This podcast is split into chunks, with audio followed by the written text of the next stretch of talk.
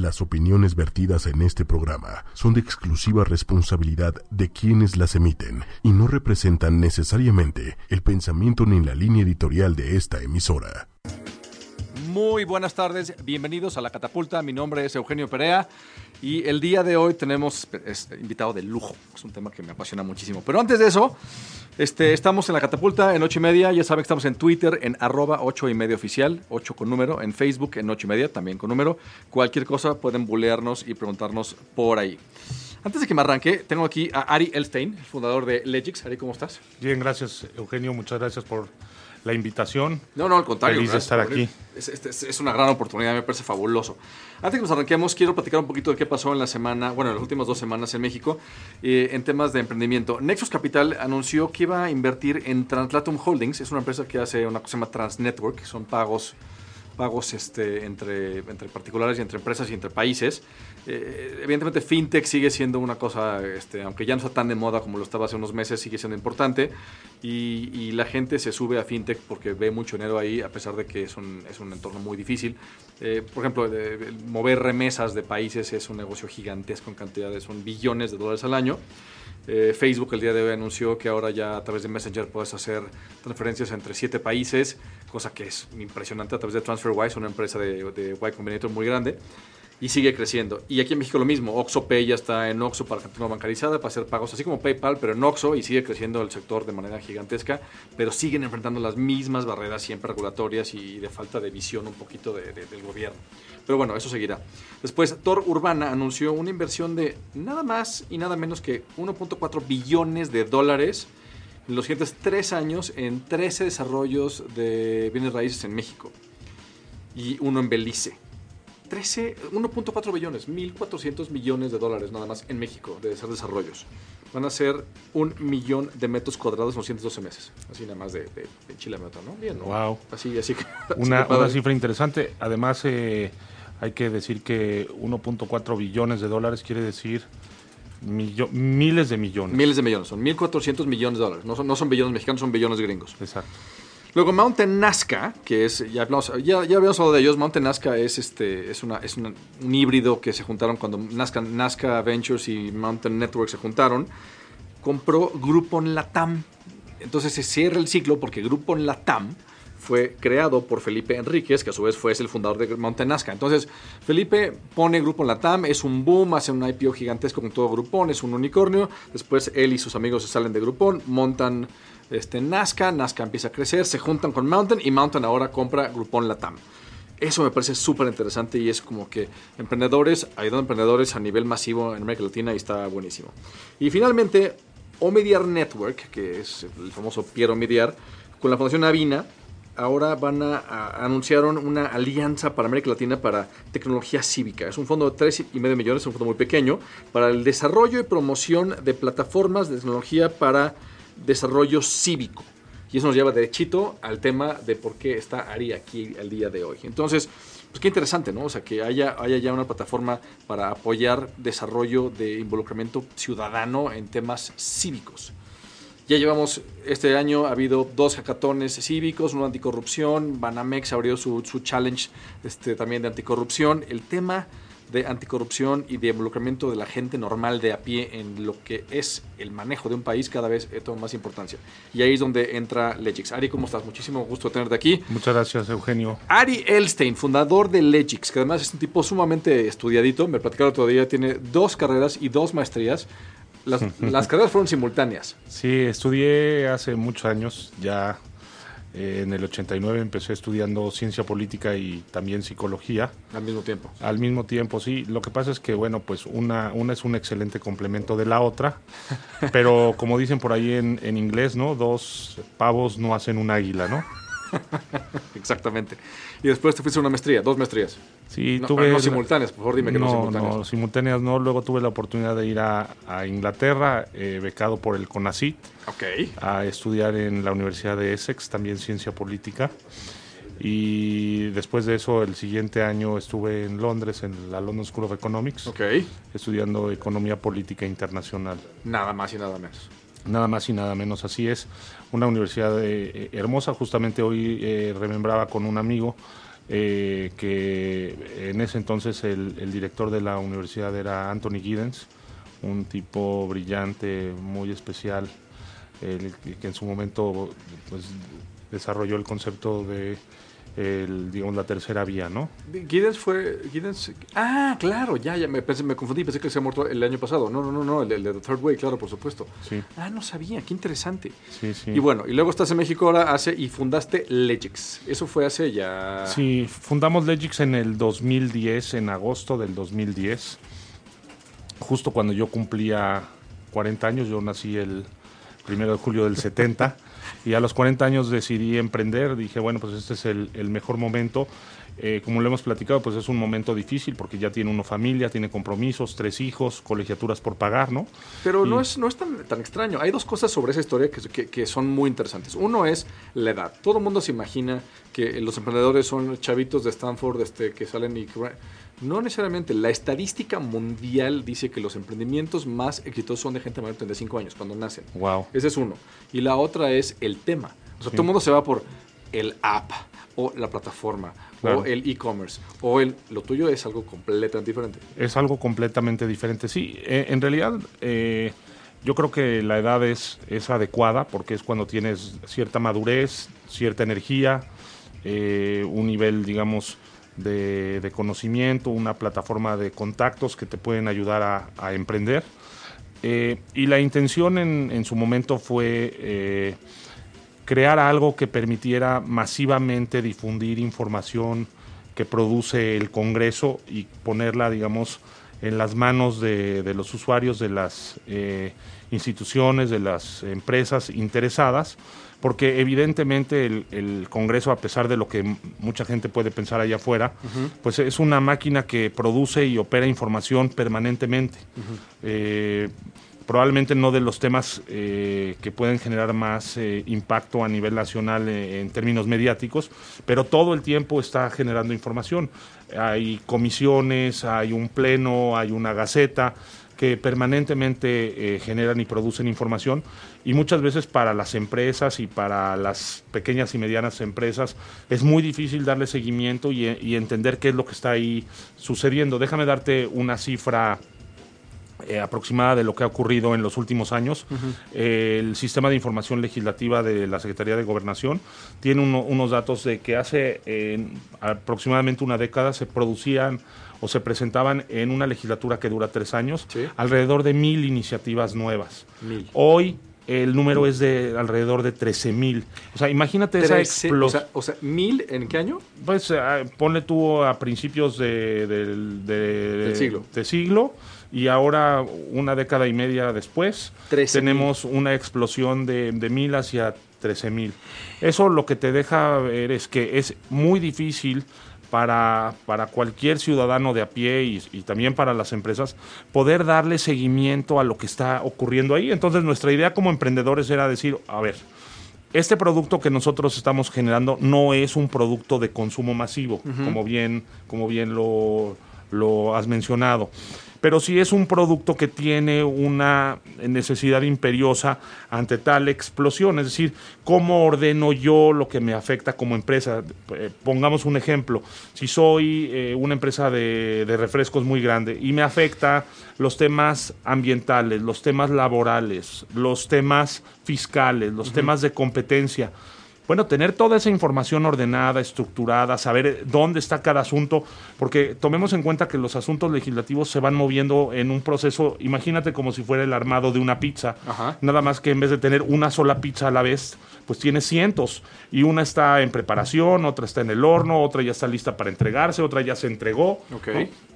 Pues el- la gente que realmente vive de esto, porque una, una empresa de, de esas magnitudes, de esos niveles, no puede darse el lujo de no saber qué está ocurriendo allá afuera. Entonces la idea de Legix era eh, en su momento original la de construir un radar legislativo que permitiera a cada uno de los usuarios de, de nuestro servicio identificar en ese radar exactamente dónde estaban sus asuntos en, en el proceso legislativo en el Congreso. Entonces, a pesar de que yo puedo ser una empresa que comparte con otra un mismo asunto legislativo y que ambas estén, digamos, claramente marcadas en el proceso en el que están eh, en ese momento, para una puede tener un impacto positivo, para otra puede tener un impacto negativo, dependiendo del Ah, sector al, que, al que te dediques y, y- y- y, digamos la importancia que pueda tener en la línea de flotación de tu negocio. Eso eventualmente evolucionó porque fue una idea, digamos, que eso es lo que ocurre siempre en el emprendimiento. Sí, yo claro. lo veo, yo lo veo igual que, digamos, el- el- la evolución de las especies, ¿no? Para mí ese radar era como el dinosaurio, o sea, una, una, un- una obra monumental, enorme, pesada, nos costó mucho trabajo, nos costó mucho esfuerzo, ¿no?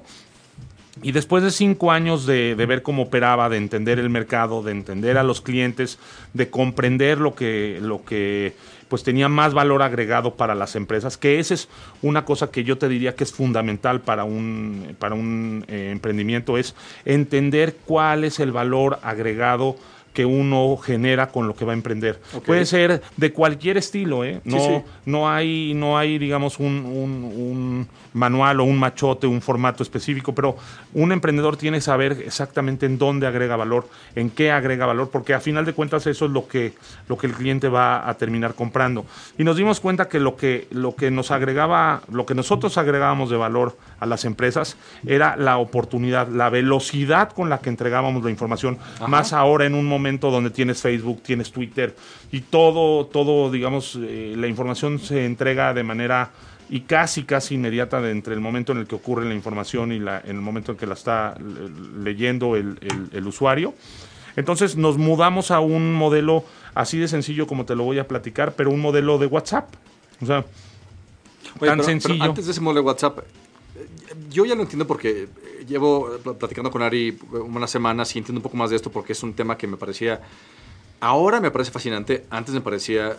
Hace unos años yo decía, ¿por qué mis amigos, no sé, los españoles, por ejemplo, Sí. son tan clavados en el tema de la política de su país? Y era, o sea, güey, estamos aquí chupando tranquilos, bájale dos rayitas con tu intensidad. tu- Y ahora lo entiendo perfecto. Entonces ahora me interesa Sí. muchísimo el tema de por qué la política, por qué el entorno. Pero ¿por qué para una empresa o para un ciudadano normal puede o debe ser interesante la vida política del país? Bueno, Para una empresa, por eh, ejemplo. Esa es una, esa es una pregunta muy, muy bonita para una empresa como nosotros. porque evidentemente nosotros pensamos y estamos seguros de que el involucramiento en, en la política es lo que nos puede hacer crecer como, como nación, como país y desarrollarnos. Es decir, en la medida en que realmente construyamos ciudadanía, que no es un concepto nuevo, pero en la medida en que realmente tengamos ciudadanos, y un ciudadano se construye, Eugenio, con información, con participación, con capacitación, es la única manera en la que te puedes involucrar en la política de un país. Si no conoces lo que está ocurriendo, si no lo entiendes, si no sabes, pues evidentemente eventualmente te parece aburrido, tedioso, que no te afecta, ¿no? Claro. Pero eh, eh, pues lo que ocurre en el Congreso es relevante, muy relevante para la vida del, del país. No, Eh, eh, no, me queda claro que, que de ahí parten muchísimas, de que la ahí, de pues, las sí. cosas, ¿no? O sea, Eh, hay momentos culturales, sociales, pero, pero la política de- dicta hacia el, país lo que decide hacer. Claro, entiendo que a todos eventualmente la imagen que tenemos construida en nuestras mentes acerca del legislador, ¿no? Que, que falta y que no llega a tiempo a, a sus responsabilidades y que cobra un cheque y eh, eh, toda esa imagen construida acerca de algo que puede generar demasiado, demasiada flojera o repulsión, ¿no? Eh, eventualmente tenemos que entender que esos representantes justamente son eso, nos representan a nosotros, ¿no? Y que es fundamental entender qué están haciendo, cómo lo están haciendo, por qué lo están haciendo, cómo impacta, qué beneficios pueden generar las, las leyes, porque esa es la, la manera en la que también un país moderno prospera. No, no veo una, una forma distinta. Pero es difícil, ¿no? Como ciudadano, o sea, yo en mi caso particular, puedo pensar que un político en particular me gusta las cosas que dice, ¿no? pero, pero me parece terrible el partido en el que está y como está dentro de una plataforma y tienden a seguir la línea partidista, dices, a ver, este cuate sí, pero no manches, lo que dice su partido es, es- es aborrecible. Claro. O viceversa, ¿no? Un partido este que, que quizás dirías, oye, su, su- su plataforma ideológica me, me- me es afín, pero la realidad es que no es cierto, son igual de trácalas y igual de, de oportunistas. Estaba leyendo hoy, o sea, Pascal Betán del Río publicó una columna sobre el futuro del PRD. Sí. Y se tiene de dos el PRD. O sea, tira los brazos de AMLO Sí. o se alinea con el PAN. Sí. Y, entonces, a mí esas alineaciones me parecen ridículas porque, a ver, el, el PAN y el, y el PRD son diametralmente opuestos en la forma que ellos dicen que son. Claro. Pero resulta que en 25 años han ganado, creo que 21 gobernaturas. Entonces dices, a ver, ¿dónde está, dónde está el, la derecha o la izquierda o el liberalismo o el neoconservadorismo cuando, cuando es tan fácil de, oye, queremos ir por este gobernador, vamos juntos por eso? Entonces la gente luego por eso no cree. Claro. Y las empresas me imagino que es diferente. Las empresas tienen que, que prevenir que se promulguen leyes o se tomen decisiones que los afecten directamente. Eso es correcto. Eh, una, digamos que hay, digamos, diferentes tipos de ciudadanos, ¿no? El ciudadano de a pie o el ciudadano corporativo, que puede Ah, ser ok. Qué- qué- qué buena distinción, un- Una, empresa, eh, una organización, una institución. Eh, me parece que para, para ese tipo de, de tamaño, no te puedes dar el lujo de no estar enterado de lo que va a ocurrir. Porque puede ser un efecto Pues- sobre tu precio de la acción. Pues puede ser sobre el precio de tu acción o puede ser sobre el precio de tu producto. Digo, todo el mundo está muy consciente de lo que ocurrió, por ejemplo, en el caso de los refrescos, cuando, cuando Ah, se decidió el subirles, impuesto, un, este, subirles, subirles un peso, ¿no? Eh, pero así como eso hay cualquier cantidad de iniciativas nuevas, desde temas ambientales, impuestos ambientales, desde las asociaciones público-privadas que, que también generan oportunidades de negocio. Eh, está detenido un tema de ley nacional de aguas, por ejemplo. Eh, t- vaya, son los grandes, grandes, grandes temas nacionales, Eugenio. Entonces, eh, Sí, como pues, empresa, de manera estratégica, si no estás enterado y puedes moverte para... Es, es- la tormenta viene, Pues tú sí. decides qué haces con la vela, ¿no? Pues sí, y, y- y también eh, nosotros podemos imaginar estas grandes empresas, pero también las pequeñas y las medianas eh, empresas son fundamentales. Tú sabes perfectamente bien que 4 o 5 millones de este tipo de empresas son las que generan y son un motor importantísimo para la, para la economía, ¿no? Y muchas veces dices, oye, estas empresas no tienen ningún acceso a este tipo de información, no, no, no saben qué está ocurriendo ahí. Eh, hay temas, por ejemplo, la, la ley de ingresos, los temas que tienen que ver con, con impuestos, se discuten en el Congreso año con año entre septiembre y diciembre. Año con año es, un tema recurrente, ¿no? Y de pronto pueden venir misceláneas fiscales, de repente pueden venir eh, cambios a, a- a cierto tipo de impuestos, que evidentemente modifican el, el entorno de negocios en el que participan las empresas, chicas, medianas Sí, o te- grandes. Te, puede costar decenas, cientos o millones de miles de pesos eh, una, una equivocación porque no o leíste una la- omisión. Justamente, eh, Legix estaba diseñado y sigue siendo un- uno de nuestros objetivos, servir como una especie de seguro de vida para todas estas áreas de asuntos públicos, asuntos gubernamentales, asuntos corporativos. ¿Por qué es un seguro de vida? Porque normalmente eh, en el día a día probablemente no identifiques temas que necesariamente te, te impacten, ¿no?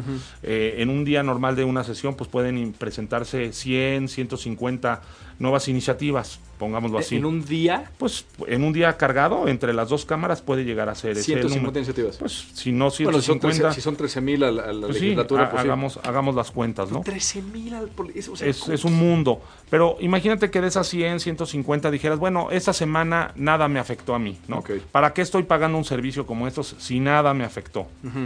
Pero llega el momento en donde de, de pronto un legislador presenta una nueva iniciativa. Acuérdate también que el presidente de la República también puede presentar iniciativas Y o los congresos de los estados. y ahora los también ciudadanos. existe la posibilidad de los ciudadanos. Entonces- Eh, pero es un poco complicado. Es un eh, eh, ahí digamos hay que colectar firmas y, y no no es así como como des- así como sen- de sencillo como si fuera uno un, un legislador electo, ¿no? Y imagínate que un día un legislador así presenta algo que sí te afecta como empresa, como industria, y no te enteras. Los Sí, procesos te enteras cuando legislativos llega la policía fiscal o judicial a, los a procesos los procesos legislativos no son cortos. O sea, normalmente que una ley entre que se presenta y se publique en el diario oficial de la Federación pueden tomar meses incluso a veces años. Entonces imagínate que durante meses o años no viste que hay un tema ahí en el Congreso que a ti te afecta ¿por qué? porque entre 13 mil asuntos Claro. pues puede haber uno, dos, tres, cinco que, que sí sean absolutamente de tu relevancia, de tu, de tu importancia y necesitas darle seguimiento. Entonces, bueno, así fue como decidimos, decidimos emprender. Es eh, verdaderamente un, un, un, pues un proyecto, como tú bien dices, que sale un poco de lo, de lo común, ¿no? Y, bueno, te platicaba que nos habíamos evolucionado hacia... Déjame hacer ah. una, pequeña pausa porque la gente que, que prende el radio llega tarde. Es importante platicar de quién estamos. ¿De qué estamos Estamos en La Catapulta, el programa de ocho y media de emprendimiento con Ari Elstein, fundador de Legix, una empresa muy interesante que hace monitoreo legislativo, lo digo correctamente. Es correcto. Y curiosamente para los emprendedores es, no es un tema que, que, que lo tengan muy presente, pero cada vez tratamos de repartirlo más en la mente de todo el mundo en el ecosistema porque sí es muy importante. Nos afectan muchísimas cosas de, pagos, de tiempos de pagos, de construcción de empresas y de hecho participé yo afortunadamente, tuve el placer, tengo el placer de participar en la Asociación de Emprendedores de México. Correcto. Y en los últimos dos años hicimos un movimiento para convencer al Senado de pasar una nueva ley. Entonces, este proceso lo viví un poquito de fuera, pero ya me pasó a vivirlo. Y sí, fueron dos años. La, la posibilidad de abrir empresas en un solo día costó cero fue una propuesta que salió de nosotros. Correcto. Le hicimos con el TEC de Monterrey, con la Escuela de Gobierno de Alejandro Poiré y, fue pues aprender el proceso de pues, ir y conseguir apoyo de legisladores y una bancada en el Senado que el apoyo, metieron la ley pues, y el proceso y conseguir las firmas y reunirlo. Y fue una fueron dos años. Claro. Dos años de chama. Toda la gente dice, no, no manches, no, yo me niego. Pero pues por lo menos ya tenemos eso. Si no lo haces ahorita, pues cada día que pasa, un día más tarde que va a salir lo que, lo que quieres cambiar. Es correcto. O sea, los temas, los temas en el Congreso no son temas que se van a resolver rápidamente. La gran mayoría de ellos. Eh, hay algunos que tienen plazos porque la propia constitución así lo marca.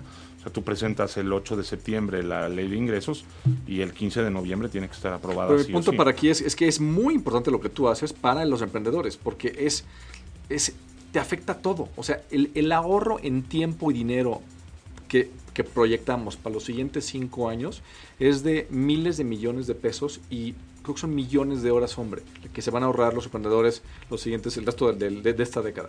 De, porque antes era, haz una empresa, 40 mil pesos, mínimo 15 y son meses y son ve y acá. el tiempo que pierdes y ahora es, te metes a internet y en dos horas te vas derechito al banco con tu RFC a abrir tu cuenta de banco. Es, es, espectacular. Entonces, esas cosas, aunque pensemos en emprendimiento, que estamos muy distantes de eso, no cómo, afecta toda la vida nacional. Claro, y eso que estás mencionando tú, Eugenio, es interesante para la audiencia porque es el siguiente paso después del monitoreo.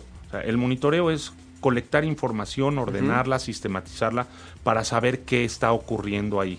Pero lo que ustedes hicieron como asociación de emprendedores es eh, lo que se conoce como cabildeo. el cabildeo se nutre necesariamente de un servicio de de monitoreo. Sí, para saber qué hay. Pues para saber qué hay. Pues ¿Qué vas a, ¿qué vas a cabildear? Es el TV Guide de lo que hace el, Exactamente, es, es, la, es la ruta, el mapa de saber pues cuáles son los temas que quieres cabildear. En, en México el tema del cabildeo es un tema todavía incipiente, a pesar de que podía tener, si lo pensamos que arrancó en 1997, porque es la primera vez en que la Cámara de, Diputados está, digamos, en, en eh, no en mayoría de un solo partido, pues eh, si hablas de, 97 al día de hoy son 20 años. ¿No? Entonces, es antes del 97 no había cabildeo como se conoce hoy en pues, día. Sí había, sí había, lo que pasa es que no se hacía un cabildeo eh, profundo en el Congreso, era más bien un cabildeo que necesariamente iba a, dar a la puerta de los pinos, ¿no? Este era muy diferente a lo que a lo que existe el día de hoy. Y también tenemos que saber que nuestra democracia es diferente a las democracias, por ejemplo, como la de Estados Unidos, en donde el cabildeo es una práctica terriblemente extendida. También lo hemos platicado tú y yo. En Estados Unidos, imagínate que hay empresas que se parecen a lo que hace Legix solamente para monitorear, por ejemplo, el Congreso de Florida. imagínate que hay negocios si quieres monitorear solamente el Congreso de un estado en México todavía no tenemos la escala ni el tamaño para poder tener un suficiente mercado para monitorear lo nacional, lo federal. Y allá, allá, hay servicios. Tallahassee, Florida tiene su empresa de monitoreo. ¿sabes que hay gente que piensa que el cabildo es ilegal? Bueno, eso yo creo que es eh, también otra de esas percepciones eh, incorrectas. No sé quién estaba contando ayer o antier así de todas esas pláticas y me, y, me pusieron cara así como de, molestia, ¿no? Sí. Le digo, a ver, a ver, a ver, no es así. Esto es perfectamente legal y no me creían. Le digo, claro que es legal. Mira, claro que es legal. Eh, lo que pasa es que existe también la percepción de que el cabildeo es como el coyotaje, ¿no? O sea, eh, pues es como la, el tráfico de influencias, el amiguismo, los arreglos abajo de la mesa.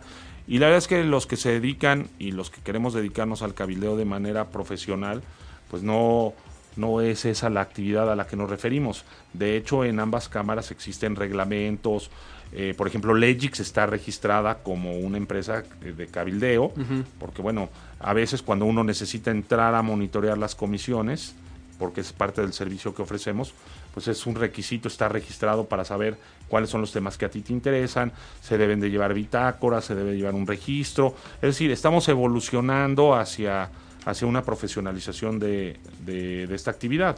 Pues sí, porque yo creo que mientras más transparencia haya en todo el proceso, es mejor para todos, ¿no? Eso, y eso tiene, eso, justamente esto va al punto, regresamos al origen de la pregunta eh, original, y es que la ciudadanía se construye con base en la transparencia. Es decir, en la medida en que existan este tipo de actividades, este tipo de servicios, que se transparente y transparentemos las actividades de los congresistas, de los funcionarios públicos, que sirvamos como un, observatorio ciudadano de lo que hace el, propio Congreso o el, funcionario público, pues evidentemente que construyes más y mejor ciudadanía.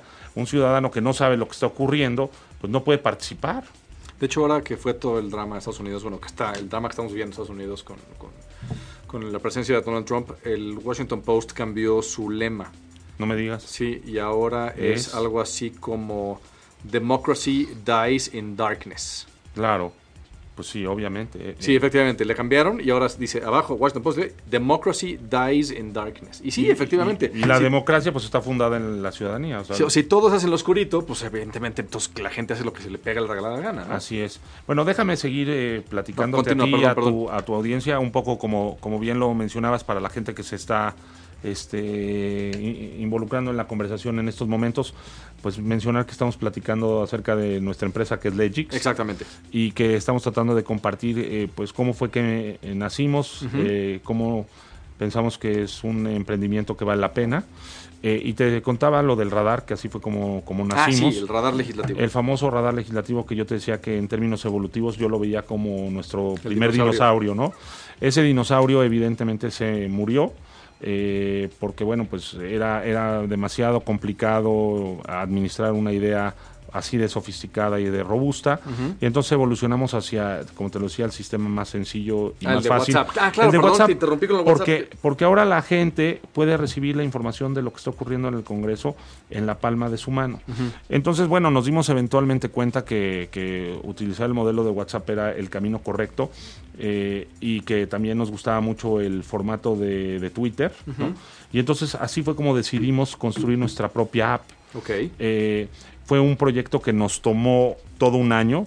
Tuvimos que vender inclusive acciones de la empresa, eh, conseguir recursos, eh, dedicarle tiempo a esto, o sea, dedicar atención y tiempo para construir esta, esta app. Es eh, un, un, proyecto que ya está completamente concluido, está terminado. Yo creo que es algo único, ¿no? Es un, es un invento de esos que no yo no he visto en el mercado eh, algo como lo que hacemos nosotros.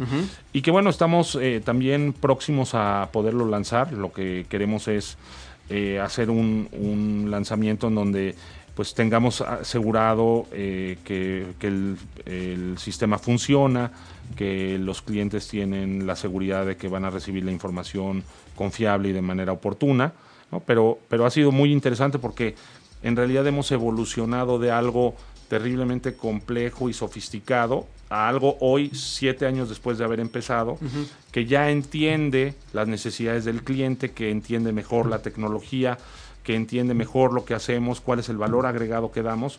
la verdad es que para nosotros ha sido fascinante esto de, desarrollar, de emprender, de innovar. Es, es fascinante. Esa primera versión, como dice el dicho en emprendimiento, si tu primera versión no te da vergüenza, lanzaste muy tarde. Entonces creo que, creo que es, es, lo correcto. Exactamente. ese primer dinosaurio siempre es, cuando ves todos los emprendedores famosos, su primera versión siempre es así. Sí, ah, bueno, eh, eh, yo la veo también como esa Apple que parece como que viene de madera, ¿no? Exacto, sí, sí, sí, Que dices, oye, de veras esto se iba a convertir eventualmente en, en, lo que fue Apple el día de hoy. Google, ves la página de Google, la primera, dice, Dios mío, o sea, híjole, sí es así. Y, y yo creo que ese es un gran mensaje también para la audiencia, para tu audiencia, Eugenio que aquel que quiere emprender tiene que saber que lo importante es hacerlo, ¿no? Eh, un poco eh, el ensayo y el error es también lo que va sacando adelante a los emprendimientos, ¿no? Sí. Inclusive, inclusive el mismo Uber, ¿no? no es lo, lo que es hoy cuando empezamos a usar la plataforma hace dos años, ¿no? Que bueno, que Uber esta semana está en unos problemas. Uber básicamente tiene menos de tres años para convertir todos sus coches en self-driving cars con robots. Ok. Si no, va a ser el fracaso financiero más grande de los últimos 200 años. Wow. Así. Porque su valoración de 70 billones de dólares está construyendo la promesa de que va a ser dinero y solamente ha dinero como en tres de sus mercados y apenas está en break-even. Entonces toda su lana está, lo que están perdiendo, lo que perdieron en China, o sea, todo está hecho, construido en que puedan monetizar lo que ya, lo que han creado en distribución. Sí. Como dice el dicho, content is king, pero distribution is queen. Este, ellos ya tienen, ya tienen el mercado, pero no hacen dinero. Entonces tienen que hacer. Entonces, si no logran que sus coches sean automáticos y a un precio que les funcione, va a ser, o sea, que Enron ni que nada. O sea, Ok. no, ni que Teranos ni que nada. Va a ser una catástrofe así gigantesca. O sea, han levantado tanto dinero que tienen tanta gente ansiosa de recuperar su inversión Sí. que si no la hacen con esa, va a ser un problema seriosísimo. Y ahorita, Wow. esta semana, el CEO se subió a un Uber. Ok. Y el chofer se volteó y le empezó a reclamar que porque habían bajado las tarifas y que le estaba costando lana, no sé qué. Y se hicieron de palabras y se pegaron de gritos, se mentaron la madre, le azotó la puerta de todo. Y el CEO tuvo que salir a disculparse y decir que tenía que tomar un curso de management y de leadership. No sé. Esto es que salga Calánica a disculparse pasa seguido y cada vez le tienen menos tolerancia. Entonces, entonces sí, las cosas evolucionan y no siempre Cambian. cambian, cambian Fíjate muchísimo. que ayer eh, alguien me daba un aventón en, en una de esas nuevas camionetas de Tesla. Ah, es una Qué- chulada. qué maravilla. cosa tan Qué cosa- bellísima. Y también, bueno, pues es un, es un modelo de emprendedor que... Ah, claro, Musk es- Él sí, él sí ha demostrado que sí puede hacer cosas, ya lleva tres o cuatro de esas. Eh, solamente ha habido en el mundo dos personas que han creado tres empresas con una evaluación mayor a un billón de dólares y él es uno de ellos. Wow. Es- es- lo que hizo con PayPal, después lo que hizo este, con Tesla y con SpaceX, y ahora que Tesla compró a Solar City, es espectacular. Pero sí, esa evolución de, de- de empresas y cómo va cambiando me parece importantísimo que, que el emprendedor lance y lo haga. Porque quedarse en el tintero platicando es Sí, no tiene ningún, no tiene ningún sentido. exactamente. Y además uno nunca sabe por dónde viene el éxito, ¿no? Cuando, cuando estás emprendiendo, naces con una idea y luego el mercado se convierte como una especie de río que te va llevando. Sí, sí, y completamente. nunca sabes a dónde, a dónde puede ir a topar eso, ¿no? Y, y- y la verdad es que sí coincido en, en esta frase de que el emprendedurismo es un deporte extremo. la verdad es que sí se necesitan muchas agallas, mucha paciencia, eh, mucha fe, pero, pero es divertido, ¿no? Es justamente igual que un deporte extremo. Al final del día, pues te, Yo creo que vemos gente, gente diseñada para la vida corporativa y gente que no está diseñada para la corporativa. Yo, yo entiendo perfecto, los que son muy felices en la corporativa, pero yo nunca, yo fui muy mal empleado corporativo. Mi soberbia y mi arrogancia era demasiado grande como para eso.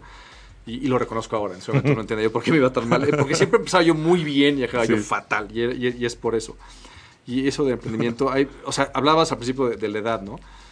Qué bueno que tú, a pesar de que nuestra edad este, no es como que la que, la que ponen los pósters de emprendimiento en el INADEM, Sí. sí entendemos el tema de lánzate, no te pongas a hacer tu business plan de 200 páginas durante 18 meses. Es correcto. Y hay emprendedores muy jóvenes que todavía les enseñan en la escuela que no, no, no, haz tu business plan y haz no sé qué, y, prepara- y entonces en el escritorio armas una cosa, y no, eso, Mira, Eugenio, eso sale eh, como lo dicen los ingenieros, porque un politólogo como yo, que además tiene formación de psicólogo, comprenderás que el Excel no es la herramienta más, eh, más utilizada por, por mí, Ajá. pero cuando uno emprende siempre te dicen que el Excel aguanta todo, ¿no? Tú puedes hacer un business plan y le pones al Excel los números y vas a, hacer, vas a salir de ahí feliz, feliz. Y en el momento en el que empiezas, pues se acaba lo chistoso, ¿no? Eh, y la vida real siempre va a superar a cualquier Excel, a cualquier business plan. Y sin embargo, eh, también hay que saber que hay un montón de, de- de nuevas empresas en este país Ujú. y que el país también está detenido en buena medida y sobre todo en el futuro, yo creo que en su base de emprendedores. Yo creo cada que vez es- más. Yo creo que es, es el, el futuro de México. Mi, mi tesis personal es que el futuro de México tiene que. México no puede ser una comunidad de las 10 más grandes a través de América Móvil o Unilever o Nestlé. Es únicamente a la creación de, de miles de empresas. y de iniciativas y de iniciativas individuales que eventualmente van a ir creciendo, madurando, ¿no? Sí. Y, y- y dando frutos. Y es interesante porque hay cosas que uno no se imagina que, que la gente. Ese argumento de que el mexicano no es muy abierto a nuevos modelos es falsísimo. Y lo ves con Carrot, con Ecobici, con muchas cosas que antes eran impensables y ahora son muy naturales. Entonces, Claro. la idea de que el ciudadano de a pie o la, o la microempresa contrate un servicio de información legislativa que le atañe, a mí no me parece im- impensable. Yo creo que en la medida en que maduramos como sociedad y la gente de verdad se mete en lo que le importa, yo creo que cada vez es muy, es, es más, lo veo muy posible hoy en día. La, veo, la, veo la gente realmente involucrada. Es más, mi Facebook ha cambiado tanto en los últimos 3, 4 años. Sí. Ahora el tema político es constante. Ya no es un tema que nada más en las elecciones y se pone la gente insoportable. No, ahora es permanente. Claro. Fíjate que en una cuarta ola de, de Legix, digamos que la primera el dinosaurio que te platicaba, el segundo el de WhatsApp, el tercero de nuestra app, una cuarta ola para nosotros natural es justamente hacer un modelo mucho más de masificación y de internet en donde realmente podamos conseguir que la gente se involucre. Y, y la verdad es que ese, esa evolución normalmente lleva a ideas más sencillas.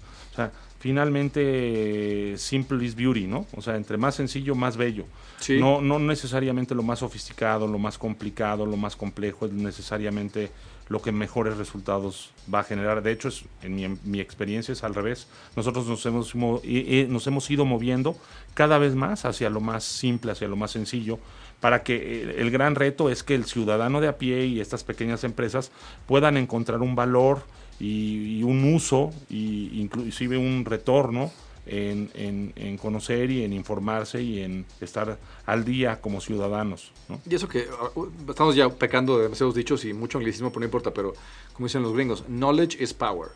Entonces, así como el mexicano tiende a, a buscar Deus ex machina, es decir, su única salida de la miseria es el melate o el primo en el gobierno, por falta de información y falta de capacidad de acción, esto da capacidad de acción. Es, aquí está la información que tú tienes para tomar decisiones de cómo ir adelante. Entonces, emprendimiento más información, Claro, es- eso es. o sea, porque dinero hay. O sea, hay, hay mil millones de dólares de capital de, de emprendedor buscando dónde invertir ahorita en México. Ok. Mil millones.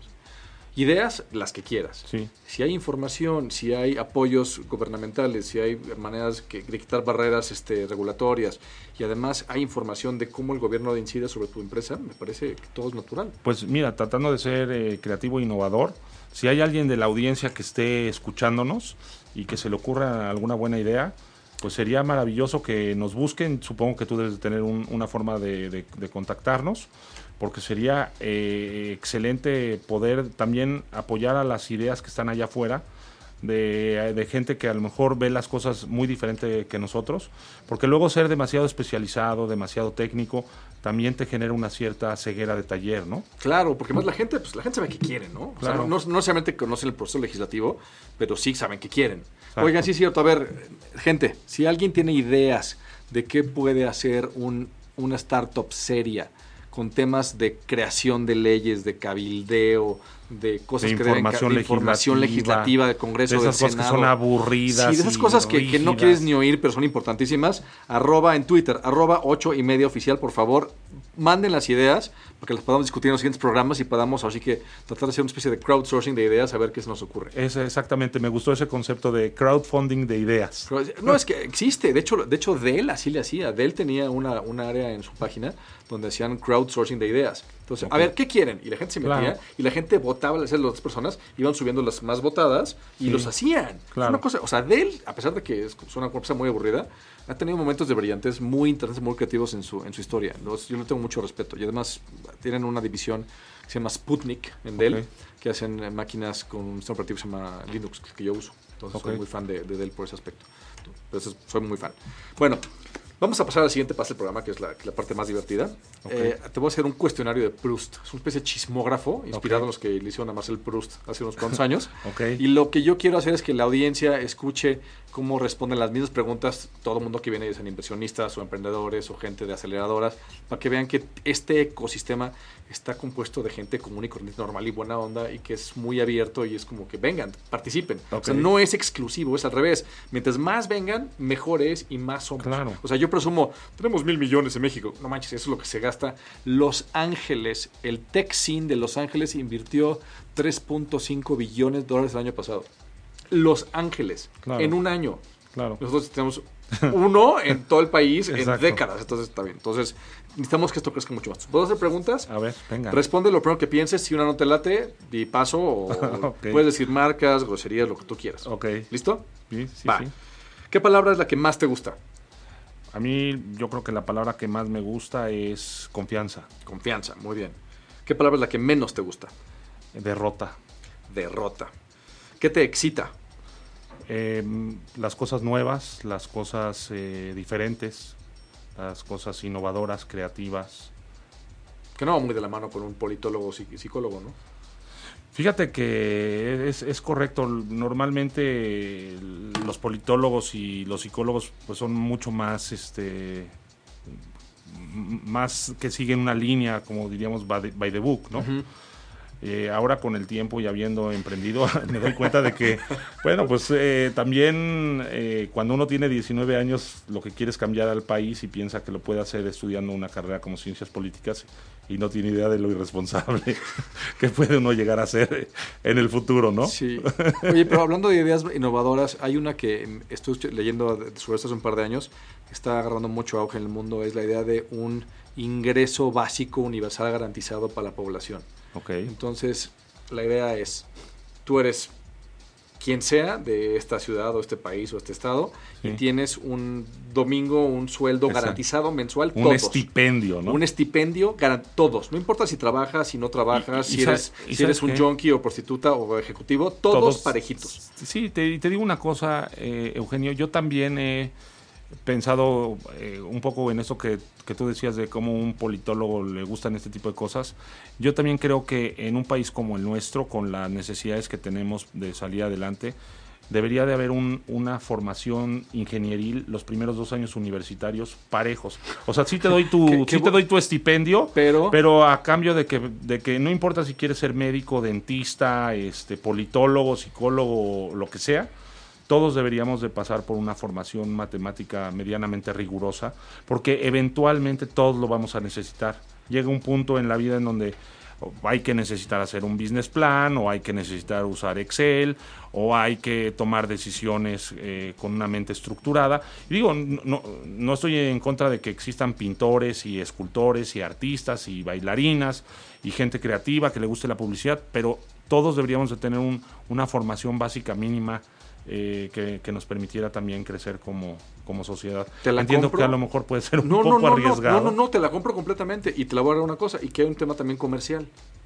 De hecho, hablaba yo de eso con mi esposa, que es veterinaria, Ok, y ella sí llevó administración y ventas en veterinaria. sí. Y llevó, Bueno, ma- llevó macroeconomía. Qué maravilla, ¿no? Y, y entonces tenían todo su, su calculador HP y hacían así modelitos así en veterinaria, porque pues como todos ellos normalmente son empresarios, Claro. los veterinarios son, son autoempleados, entonces tienen Claro. que saber esas cosas. No, Ah, y mira, todo mundo punto. debería de conocer acerca de ventas y todo mundo debería de conocer acerca de negociación. Sí. Por ejemplo, a mí, eh, ya que dices que sí se puede hacer eh, comerciales, a mí un sitio que me fascina es el de Coursera. Ah, sí, claro. Y, y- y de repente tienen ahí cursos de negociación que son absolutamente gratis. No sé si sigan siendo gratis, pero por ejemplo, cursos sobre negociación que me parecen fundamentales. Todo mundo desde los 10, 12 años debería de tener esos... de esos hecho, hay uno de Stanford muy famoso que está en línea gratuito. pues sí, porque me parece que son para cualquier, digo, para cualquier persona en el mundo corporativo o de emprendedor, pues me parece que son habilidades Fundamentales. fundamentales, ¿no? Pues qué bueno que te guste lo, lo novedoso. Sí. ¿Qué te disgusta? Hijo, me disgusta muchísimo la mediocridad, la mentira, la torpeza. Ok. ¿Qué sonido te encanta? Uy, el del mar, el de, el de la mañana con los pajaritos, ¿Qué sonido te molesta? El ruido de los, de los microbuses o de una fábrica. ¿Cuál es tu grosería favorita? Híjole, no sé, de Aquí han, aquí dicho todas. no Aquí han dicho La-. Hasta la peor. No sé, me gusta mucho, tal vez no mames, ¿no? ¿Cuál es tu droga favorita? Droga, la verdad es que me encantan los legos, me encanta armar legos y para mí esa es una droga o también los, los álbumes de Panini, ¿no? Ok. Este, mi esposa dice, No, ¿qué pero, haces pero con- hay otra pregunta que aplica más eso. Creo que se puede saber. Pero droga sí. La gente ha dicho café, ha dicho marihuana, ha dicho sexo, ha dicho muchas cosas. Fíjate que, que no, no soy fan de, de nada en particular. Trato de mantener como un, un cierto equilibrio, a pesar de que tomo café, no soy fanático del café, a pesar de que pues todo mundo practicamos sexo, ¿no? No es, no es algo que me ocupe mis 24 horas. del- Entonces del dejaremos el de, la, el de la droga aparte. Muy bien. ¿Qué hombre o mujer te gustaría que pusieran en un billete nuevo? ¿Quién me gustaría que estuviera en un billete nuevo? Fíjate que emite un billete de mil pesos o de cinco mil pesos y A ¿quién mí, sí- sin lugar a dudas, eh, Steve Jobs.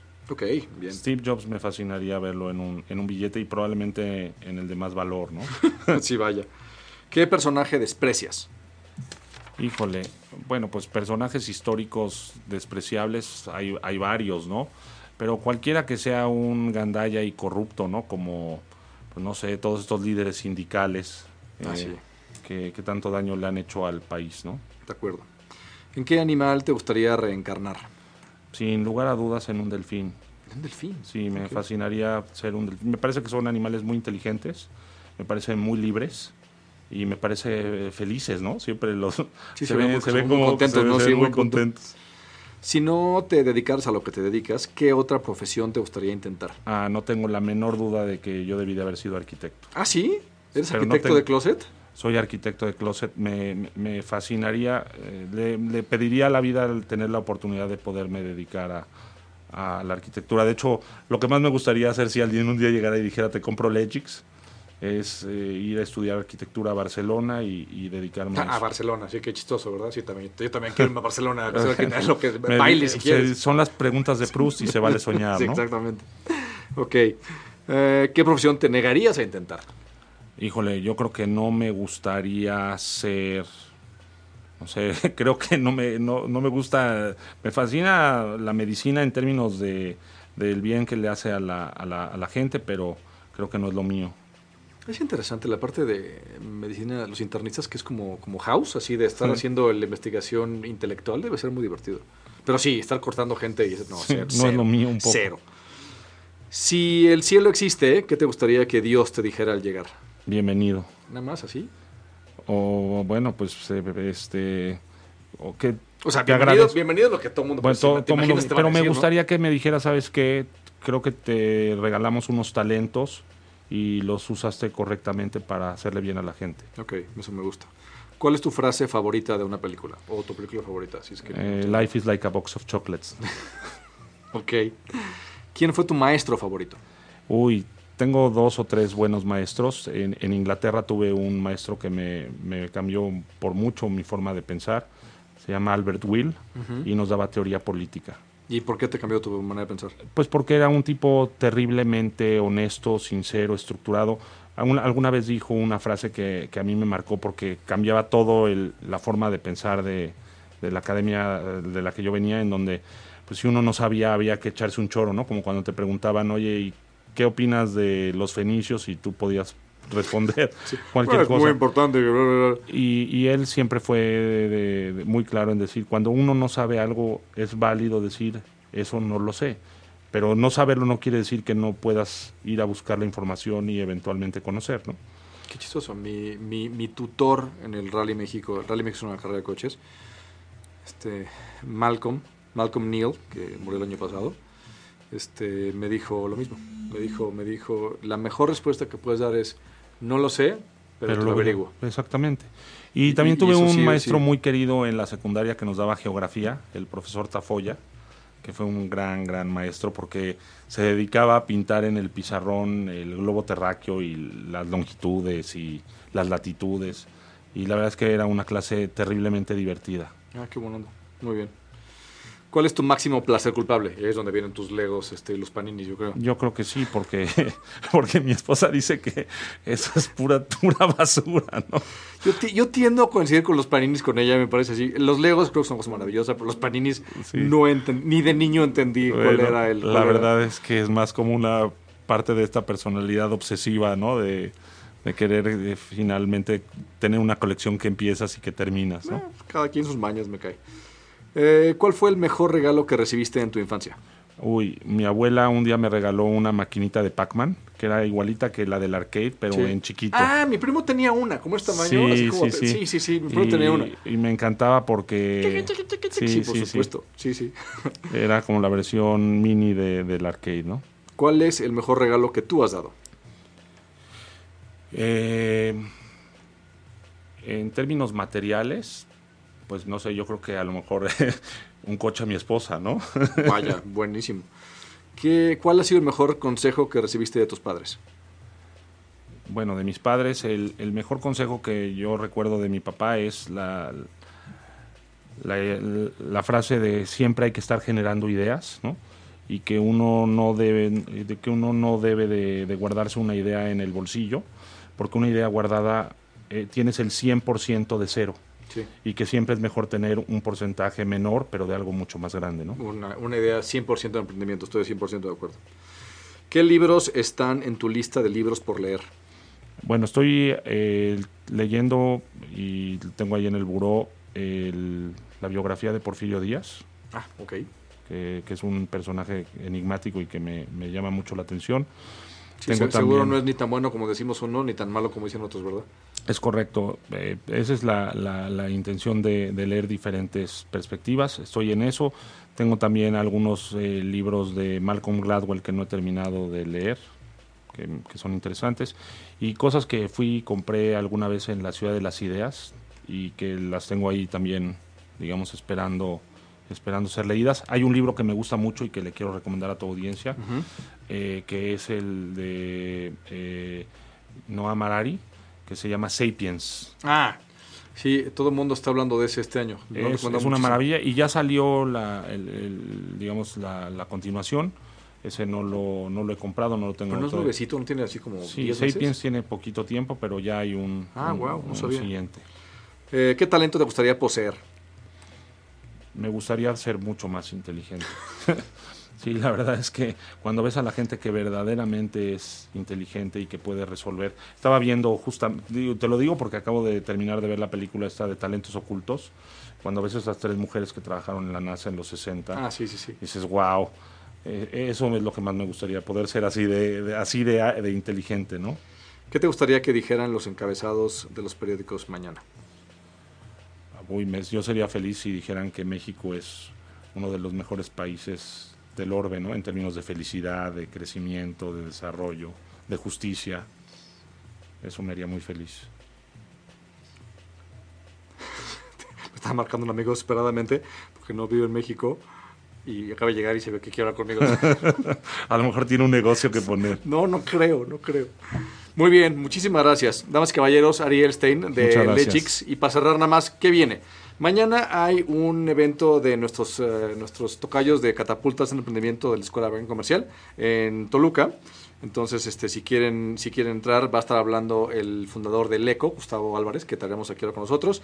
Y el 9 hay un evento de Crowdfunder México, justo de, hablando de fondeo colectivo, Wow. sobre, sobre cómo se hace crowdfunding de, de capital en México. Si quieres invertir o quieres lana para tu empresa, ahí es donde puedes averiguarlo. Damas y caballeros, soy Eugenio Perea, esto es La Catapulta. Ari, muchísimas por venir. Muchas gracias, Eugenio. Gracias a todo el equipo. Entonces ya saben, mándenos ideas a arroba 8 y medio oficial. Muchas gracias. Buenísimo. Un saludo gracias. a todos. Igual, hasta luego. Gracias.